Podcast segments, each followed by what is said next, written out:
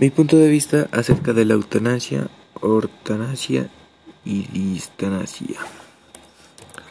La eutanasia es la intervención voluntaria que acelera la muerte de un paciente terminal con la intención de evitar sufrimiento y dolor en el ser humano. Es decir, que con la eutanasia, pues la decisión de la eutanasia es personal y se da en casos de una enfermedad terminal o de un, de un, de un sufrimiento que ya no tiene marcha atrás o una enfermedad que no tiene marcha atrás. Entonces esta es la decisión del paciente de acabar con su vida para terminar su sufrimiento y pasar a mejor vida.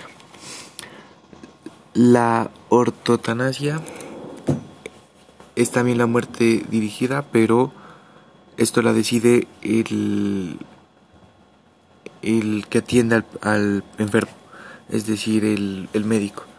En este caso, el médico decide si lo mejor es terminar con la vida del paciente para que no sufra o si se puede hacer algo o seguir con los tratamientos.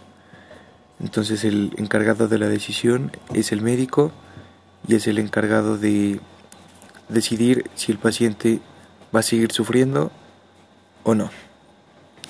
Y por último, también está la distanasia, que la distanasia consiste en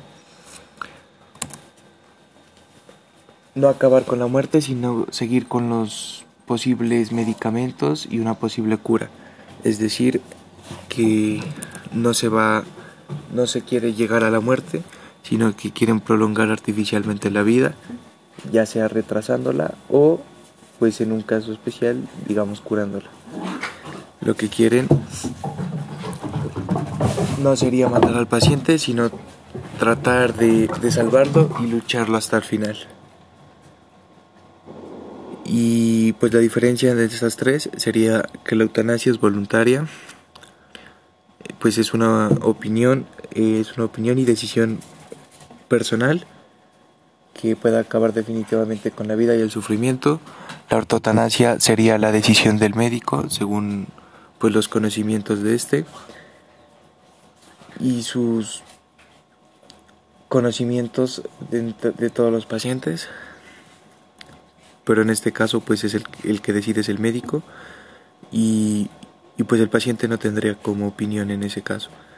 Y en cambio la distanasia no importa lo que el paciente diga sino que el médico y pues digamos el tratamiento tiene que seguir sin importar las consecuencias